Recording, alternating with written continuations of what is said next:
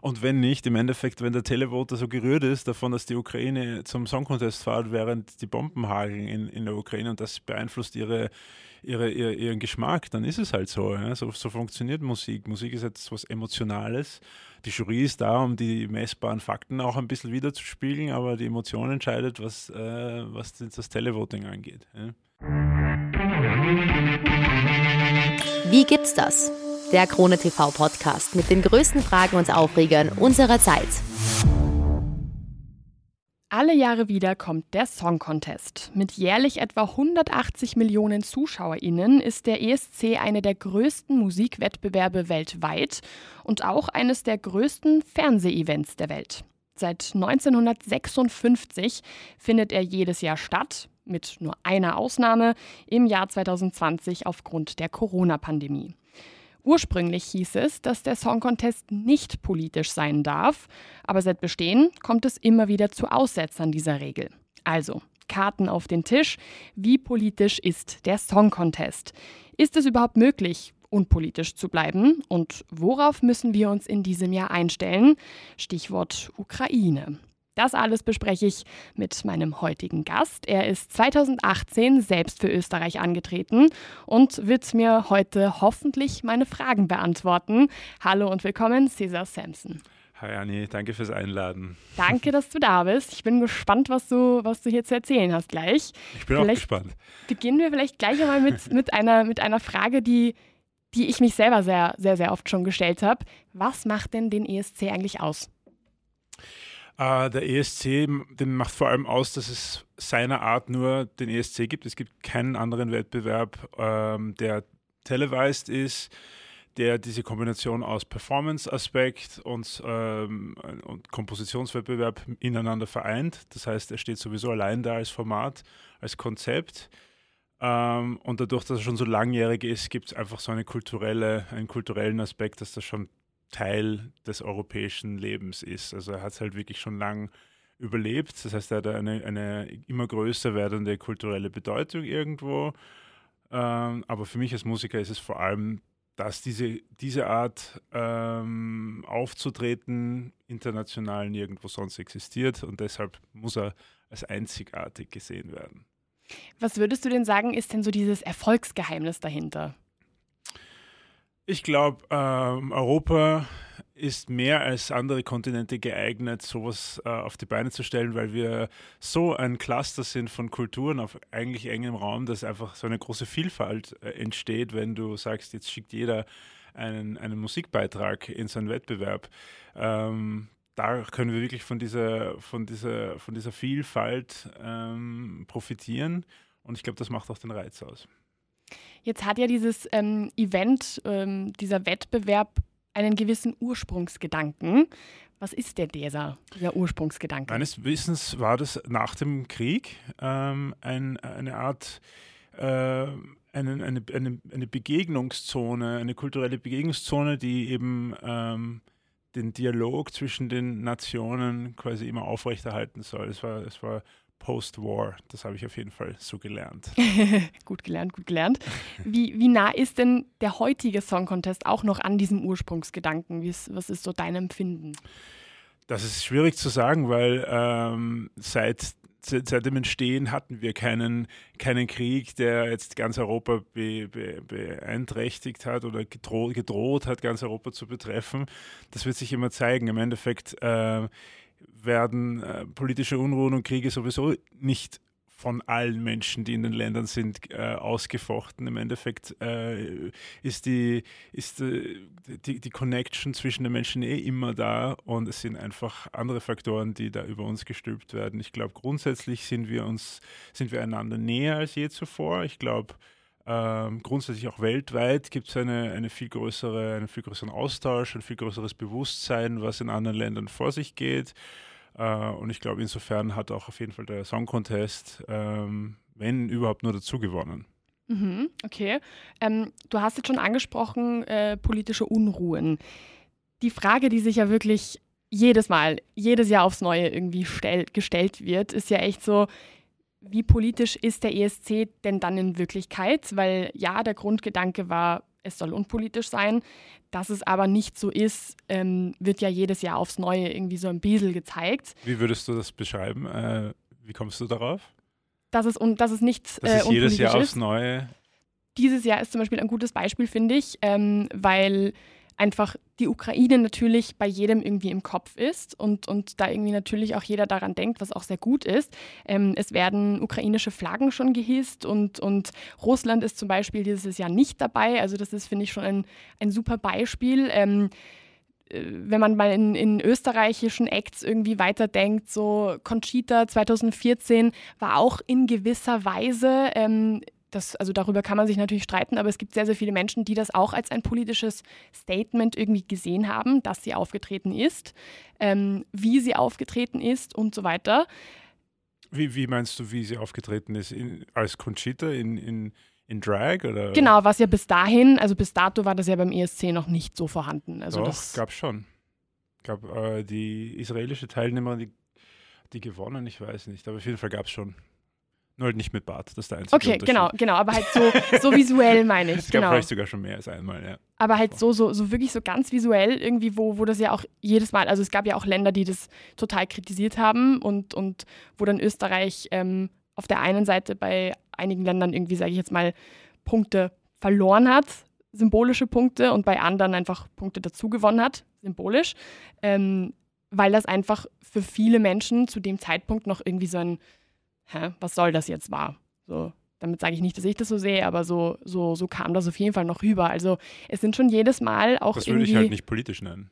nicht, Das okay. ist einfach Menschen. Was, was ist dann für Politisch dich? ist das, was, also, wo wirklich in der Politik, Dinge, die in der Politik passieren, Mhm. rüberschwappen in, in den Wettbewerb. Also zum Beispiel jetzt, was Ukraine angeht, absolut. Mhm. Aber das hätte ich jetzt zum Beispiel nicht jedes Jahr gesehen. Ähm, die Tatsache, dass gewisse äh, Länder ähm, tolerant ge gegenüber gewissen Inhalten sind, kulturell bedingt und andere, Leute- andere Länder weniger und dass Outrage immer wieder mal gibt wegen dem einen oder anderen, ist einfach Menschen, die aufeinandertreffen mit unterschiedlichen Ideologien. Aber ich würde das nicht politisch nennen, weil das hat nichts mit dem Auftritt des Landes äh, auf politischer Ebene zu, zu tun. Ja. Das heißt, du würdest es eher so ein bisschen limitieren auf, ich sage jetzt mal, Geopolitik. Ja, ich würde es kulturell bezeichnen. Mhm. Ja. Also, also politisch, also ich, ich sage das deshalb so, weil das muss man echt äh, differenzieren, weil man hört das oft. Das ist ein One-Liner. Es gibt in, in unserer Gesellschaft viele One-Liner. Äh, es gibt auch in anderen äh, Bereichen des Lebens One-Liner. Zum Beispiel der One-Liner, der mir als Musiker sehr bekannt ist, ist, davon kann man leben. Das sind so One-Liner, die jeder Ah, ja. gelernt hat. Ja. Und ein anderer One-Liner ist, äh, Eurovision ist politisch, und aber jeder versteht unter dem Satz was anderes. Ja. Äh, die Tatsache, dass sich äh, Balkanländer gegenseitig mehr Punkte geben, sagen die politisch. Ich würde sagen, die stehen auf dieselbe Musik. Mhm. Das sind die einzigen, die einander wirklich verstehen, weil wir hören meistens Balkanmusik und das ist eine ziemliche äh, kulturelle Kluft dazwischen. Äh, das würde ich persönlich noch nicht als politisch, äh, Politik bezeichnen. Ja. Ab wann wäre es denn für dich dann etwas, wo du sagst, das ist politisch? Also du hast jetzt vorhin schon gesagt, Ukraine dieses Jahr Beispiel. Was wären denn noch so Beispiele, ähm, die dir vielleicht so im Laufe der letzten Jahre auch irgendwie einfallen, wo du sagst, definitiv? Es gibt auf jeden Fall immer diese ähm, Freundelwirtschaft. Ja. Ähm, nur, dass ich nie gefunden habe, also ob jetzt Zypern und Griechenland sich gegenseitig Punkte geben, hat noch nie den Sieger verändert. Ja. Ähm, das, das belächelt man und das ist, ist einfach wahr. Ähm, inwiefern man das politisch nennen kann, ist auch wieder eine Frage, weil das machen sie einfach jeden, jedes Mal, weil sie einfach beste Freunde sind, so auf die Art. Ähm, ja, schwierig zu sagen. Aber ich würde, wenn jemand sagt, ist eh alles politisch. Ins, insofern kann ich nicht zustimmen, weil der Sieger meines, meines Erachtens immer von den, von den Leuten und den Geschmäckern entschieden worden sind. Mhm. Gibt es denn für dich irgendwelche ähm, Symbole, die, die du vielleicht irgendwie als etwas Politisches dann irgendwie sehen würdest, ähm, die zum Beispiel gewisse Flaggen, irgendwas, was, was man vielleicht irgendwie beim Publikum sieht, ähm, vielleicht irgendwie bei den Fans und so weiter? Also vor Ort, wie gesagt, äh, das, ähm, die Atmosphäre beim Song Contest wirkt überhaupt nicht politisch. Es, wirkt, es ist die inklusivste, toleranteste Veranstaltung, auf der ich jemals war, also vor allem vor Ort. Ich glaube auch wirklich, da interpretieren die Leute, die zu Hause sitzen und nicht beim Song Contest sind, mehr rein, als tatsächlich dort vorzufinden ist, um einiges mehr. Äh, dort wird das überhaupt nicht von, es wird auch nicht mal von Nation, Nationen geprägt. Das ist alles so ein Schmelztiegel und es ist nur Love und Flower Power dort die ganze Zeit. Also ich habe noch nie zum Beispiel ähm, Spannungen oder Reibungen zwischen Ländern dort erlebt. So was gibt es dort nicht. Ich finde es zum Beispiel spannend, ähm, weil ja auch, also der ESC ist ja bekannt dafür, dass das einfach auch ein Event ist, was für die LGBTIQ-Plus-Community einfach groß und wichtig ist und, und, und wo da einfach sehr, sehr viel auch Präsenz vorhanden ist, ähm, wo auch demnach zum Beispiel viele Regenbogenflaggen zum Beispiel zu sehen sind. Wäre das denn etwas, was für dich ein politisches Statement wäre oder eher nicht? Politisch ist es nur dann, wenn es darum geht, das ähm, im Gesetz zu verankern und um, wenn es um ein, wirkliche, um ein wirkliches äh, Ansuchen geht, um eine Gesetzesänderung. Grundsätzlich, dass man Causes und Dinge, die einem wichtig sind, in die Musik verpackt, das war immer schon so. Das wird schon an Zensurgrenzen, äh, wenn wir jetzt sagen würden, Musik darf keine Causes und keine Anliegen haben. Ähm, das würde ich aber noch nicht betiteln als politisch. Wenn's, wenn aber daran ein politisches Tagesthema geknüpft ist, was sich auf der politischen äh, Arena abspielt, dann ja. Und wo würdest du dann da so ein bisschen die Grenze setzen? Vielleicht. Ja, also ich glaube, die Grenze theoretisch ist eh ganz gut gesetzt, weil wenn in einem Lied direkt ähm, eine Referenz auf einen Politiker oder ein, ein politisches Tagesthema ge gezogen wird, dann ist es eben nicht mehr nur ein Chaos, sondern eine, ein politischer Aufruf. Wenn aber jemand sagt, äh, ich akzeptiere mich so, wie ich bin und meine Lebensstory hat mich von dort nach dort geführt und jetzt akzeptiere ich mich und ich bin, äh, ich gehöre der LGBTQ-Community an, ist das nicht politisch, sondern ist einfach autobiografisch. Ja? Das würde ich noch nicht politisch nennen. Mhm. Ähm, wenn man jetzt zum Beispiel so ein bisschen von diesem Ursprungsgedanken irgendwie ähm, sich wegbewegt und so ein bisschen, oder nicht sich wegbewegt, sondern wenn man vielleicht sogar gezielt ein bisschen auf diesen Ursprungsgedanken zurückschaut und da irgendwie so ein bisschen hinblickt, so, okay, das sind einfach sehr, sehr viele ähm, Länder, um es jetzt mal ganz grob irgendwie runterzubrechen, die in Anführungsstrichen gegeneinander antreten. So. Das ist ja beim Sport ist das ja auch so, also das ist ja auch gang und gäbe.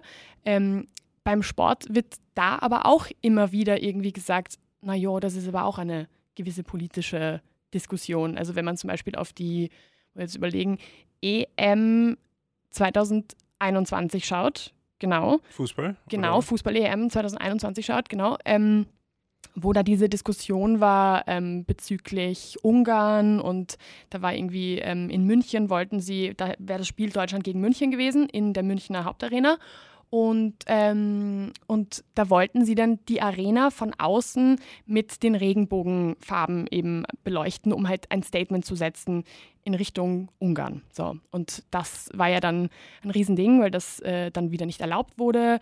Dann sind die Fans irgendwie erst recht mit Regenbogenflaggen gekommen und so weiter und so fort. Da wurde auch wieder ganz oft gesagt, ja, das ist ja eine ganz klare, ein ganz klares politisches ähm, Ding, ein, eine, eine Diskussion, die da keinen Platz findet. Wie siehst du das? Ja, das ist beim Sport ist das äh, insofern äh, teilweise schwierig, weil zum Beispiel, wenn jetzt ein Spiel ausgetragen wird in einem anderen Land, äh, ist das nicht auf neutralem Boden, sondern es, es hat, hat, du hast in dem Land herrschen gewisse ähm, Sentimente, gewisse Gesetze, die sind oft nicht dieselben Gesetze und Sentimente wie die anderen Länder.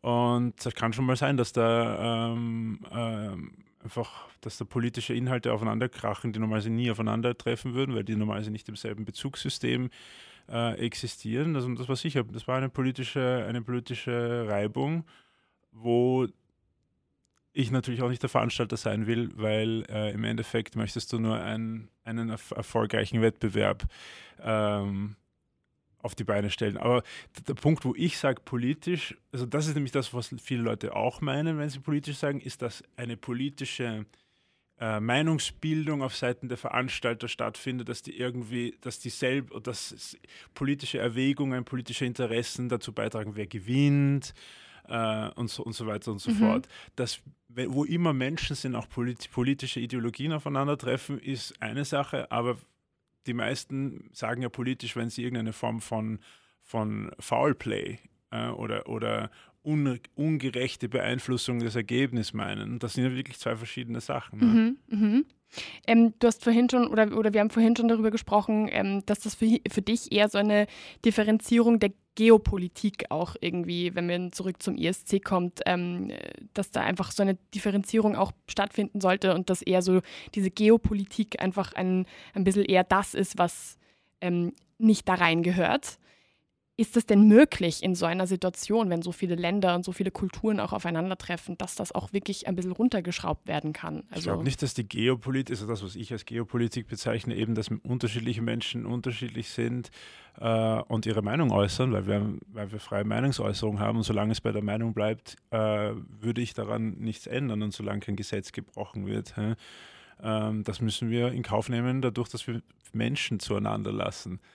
Ähm, wir müssen halt den Rahmen bieten und vor allem die Impulse setzen, dass Toleranz und Offenheit ähm, die vorherrschende Grundstimmung ist. Und beim Song Contest kann ich das wirklich unterstreichen. Wie gesagt, die einzigen Fasern an Hate und Missgunst sehe ich immer nur online von Leuten, die mit dem Song Contest nichts am Hut haben. Mhm.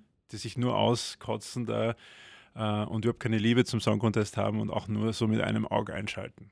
Ja, das finde ich, das ist ein sehr, sehr spannender Punkt, weil das ähm, auch irgendwie, ich habe natürlich, ähm, bevor ich irgendwie, bevor wir die Folge angefangen haben, habe ich natürlich auch so ein bisschen geschaut, so, was schreiben denn die Leute so darüber? Und das ist wirklich, online ist das einfach ein sehr, sehr präsentes Thema, das mit dem wie politisch ist der ESC.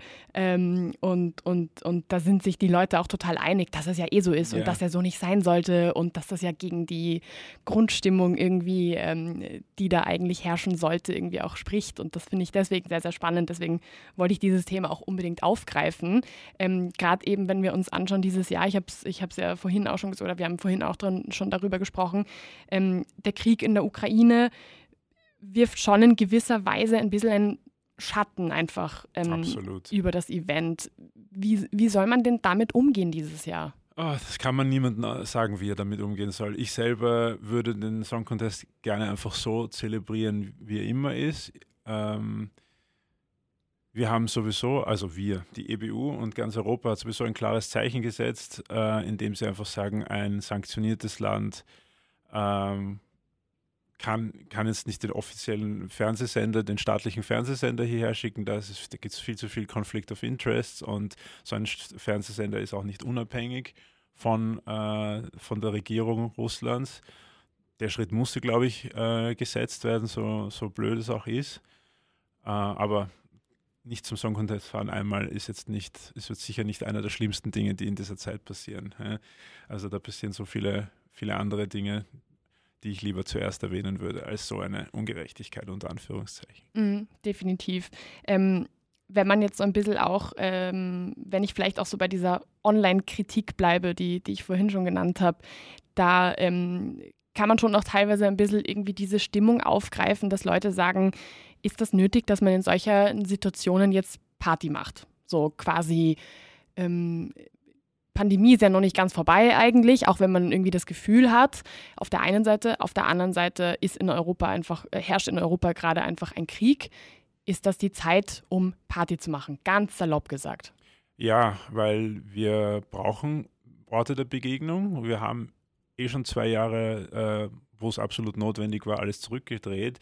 Und es war klar, dass wir irgendwann wieder in irgendeiner Form äh, Veranstaltungen ähm, erproben müssen und schauen müssen, ob das vereinbar ist mit, mit dem Status quo. So weit, so gut. Äh, was ich von den Zahlen national weiß und in ein, zwei anderen Ländern, wo es mir geläufig ist, ist es unter Kontrolle, also was die Zahlen und die Fluktuation angeht. Insofern finde ich das total in Ordnung, äh, das zu wagen. Ja. Wir haben hier auch Realitäten, also der, der, wie gesagt, die Musik und die Veranstaltungsindustrie ist keine Spaßindustrie, da sind äh, auch finanzielle und ökonomische und Realitäten dahinter. Das ist genauso ein Markt wie alle anderen. Und äh, wenn wir äh, den Rest, das restliche öffentliche Leben bestreiten dürfen, dann können wir nicht sagen, dass ja Musik und Sport, warum denn überhaupt? Ja? Aber alles andere ist essentiell. Also da bin ich natürlich sehr dagegen, weil ich finde das genauso essentiell. Ja, du hast jetzt eh auch ähm, gut, ein gutes Stichwort irgendwie genannt, nämlich äh, Sport. Das äh, gleiche wurde ja auch letztes Jahr bei der Fußball-Europameisterschaft kritisiert, dass die stattfindet und ähm, wie sie stattgefunden hat, haben auch wieder. Also ich meine, das immer überall Menschen sind, die Dinge kritisieren, das ist eh klar. Ähm, aber ich finde es find wichtig, dass man das aufgreift, eben auch aus deiner Sicht, aus, aus, aus der Sicht eines Musikers, ähm, der einfach davor in diesen, ich sage jetzt mal, zwei Pandemiejahren ähm, einfach das auch selber gespürt hat, wie das auch, wie das auch ist und, und wie das auch irgendwie das Leben irgendwie verändert hat für Berufsgruppen, für die sehr, sehr viele andere Menschen einfach kein, kein Verständnis haben, weil sie sich nicht auskennen. Mhm. Ähm, was wäre denn, sage ich jetzt mal, wenn die Ukraine dieses Jahr gewinnt? Dann hätte sie gewonnen. Das Gute im, am Song Contest ist, es gibt keine wirklichen Konsequenzen was den Sieger vom zweiten und dritten trennt. Es ist jetzt nicht so, dass ein 1 Millionen Geldtopf auf den Sieger wartet, wo jetzt wirklich riesige Unterschiede wären. Wenn ein 1 Millionen Geldtopf warten würde, würde ich sagen, gib der Ukraine bitte diesen Preis. Ja. aber, aber, aber, wenn nicht, dann finde ich, soll, möge der Bessere gewinnen. Ich hoffe, dass es der Bessere sein wird. Ja, und, das kein, also, und wenn nicht, im Endeffekt, wenn der Televoter so gerührt ist davon, dass die Ukraine zum Song Contest fährt, während die Bomben hageln in, in der Ukraine und das beeinflusst ihre ihre, ihre, ihren Geschmack, dann ist es halt so, ja? so. So funktioniert Musik. Musik ist etwas Emotionales. Die Jury ist da, um die messbaren Fakten auch ein bisschen wiederzuspiegeln, aber die Emotion entscheidet, was, äh, was das Televoting angeht. Ja? Ich finde, ähm, wichtig natürlich, wenn man über ein Event spricht, was, was so schön ist ähm, und was auch so viel Spaß macht und wo auch eigentlich die, die meisten Beteiligten irgendwie auch ähm, Lebensfreude irgendwie dabei empfinden, ist es natürlich auch sehr, sehr wichtig, dass man auch von so einem ernsten Thema sich ein bisschen wegbewegt, nämlich wie politisch, was ist mit der Ukraine und, und, und, Fragen um Fragen und das auch ein bisschen irgendwie ins, ins Schöne sich bewegt. Du hast jetzt schon gesagt, es soll alles möge der Bessere gewinnen. Wer wird denn deiner Meinung nach gewinnen dieses Jahr? Okay, dann ich hänge mich, häng mich so aus dem Fenster, weil ich ja selber noch nicht alles gesehen habe. Mhm. Ähm, vor allem die Big Five äh, in, in, mit Staging und allem ist noch ein großes Fragezeichen. Ähm, trotzdem würde ich unter die Top 3 auf jeden Fall Italien trotzdem stellen. Dann habe ich so ein Gefühl, dass Niederlande nochmal einen Unterschied machen kann. Und wer könnte der dritte sein? Ja, ich meine, weil ich eben die Realitäten kenne, Ukraine. Ja. Was ist denn so für dich? Weil ähm, ich glaube, du schaust dir den Song Contest wahrscheinlich ganz anders an als ich. Also wenn ich ihn mir anschaue, dann ähm, schaue ich natürlich auch auf die Performance und so, aber da ich mich jetzt mit dem Musikalischen auch nicht so auskenne, kann ich da auch nicht so darauf achten. Ähm, was ist denn für dich ausschlaggebend, wenn du ihn schaust? Was, was ist da für dich wichtig bei einer Performance, bei der, beim Musikalischen? Was ist, was, was ist relevant? Also ich glaube, als Musiker hast du einfach den Vorteil, dass du bei einem Mal hinschauen schon viel mehr siehst als der, als der Durchschnittsmensch. Der Durchschnittsmensch wird wahrscheinlich auf dieselben Sachen kommen, aber er müsste es eine Woche lang hören, bis er sagt, hey, eigentlich, ja, na, eigentlich gefällt mir das, das jetzt doch nicht mehr so. ja. äh, und das andere gefällt mir jetzt viel mehr, was mir am Anfang nicht gefallen hat. Ein Musiker ist einfach schneller, weil er, weil er Musik ähm, anders hört, in einer größeren Akutheit. Ähm, also ich kann schneller mal sagen, oh, das singt sie aber gut, das Lied gefällt mir aber nicht. Ähm, das Staging ist viel besser als gedacht. Die ganzen Faktoren kommen bei mir in einem Kopf ziemlich schnell als Einzelfaktoren zusammen. Und, und ich glaube, da sehe ich mehr auf einmal. Vor allem, weil ich das, das also ich kenne das mit dem, was Staging sein kann, was man mit Staging machen kann beim Song Contest. Ich weiß, dass es so elevaten kann, eine Performance. Und äh, ich kann es gar nicht nicht sehen, wenn ich merke, okay, das Staging schadet gerade dem Lied zum Beispiel. Das kann total passieren. Ein, ein unter Anführungszeichen normaler Mensch würde einfach nur sagen, hm, heute habe ich es nicht so gespürt. Ich würde sagen, das Staging hat jetzt gerade alles zerstört und ich, ich sehe einfach, warum man es nicht so spürt. Mhm. Ne? Was, was spielt denn da irgendwie eine, eine Rolle? Also wie, wie, kann man, wie kann man dieses Staging denn ein bisschen auf, aufmischen, aufpolieren, ein bisschen. Es ist schwierig. Also es kommt immer auf den Act an. Zum Beispiel, äh, wenn du die Herausforderung hast, eine, ein eine Band ähm, eine Performance einzufangen, die zum Beispiel vier Sänger hat. Viel schwieriger, als wenn es nur ein Sänger ist, weil mhm. einfach der Focal-Punkt, also der, der, der Kern, der musst du irgendwie, du musst einen Weg finden, alle zu featuren, ohne dass die, ohne dass du irgendwie den, den Fokus verlierst. Also jede, jede, jede Performance hat ihre eigenen Herausforderungen. Jetzt bei, bei Österreich zum Beispiel, das Konzept mit DJ und Sänger war auch immer problematisch, das musst du auch immer sehr gewirft lösen, dass das nicht äh, überflüssig wirkt, dass ein DJ hinter einem Sänger ist. Mhm. Weil rein vom emotionalen Wumps ist der Sänger alleine, du konzentrierst dich auf den Sänger einfach mehr. Ja? Und der ist ja auch derjenige, der gerade singt, live singt. Ja? Und dahinter der DJ macht ja eigentlich nichts außer Knöpfe drehen. Und das, das ver verwischt ein bisschen so den Fokus. Und, und beim Song Contest, wo du nur drei Minuten hast, alles, alles muss Effekt haben, alles mhm. muss einschlagen. Und deshalb ist es relativ schwierig. Ja. Vielleicht so ähm, zum Schluss, weil ich das natürlich irgendwie auch sehr, sehr spannend finde, beziehungsweise ähm, ich glaube, jeder, der vielleicht mit dem Song Contest noch nicht so viele Berührungspunkte hatte, findet das wahrscheinlich spannend. Was war denn für dich so das Tollste an, dem, an, dein, an diesem Erlebnis dabei zu sein und, und das einfach zu, auch vor Ort irgendwie zu spüren? Jetzt wirst du gleich lachen. Äh, ich fand das Politische am besten.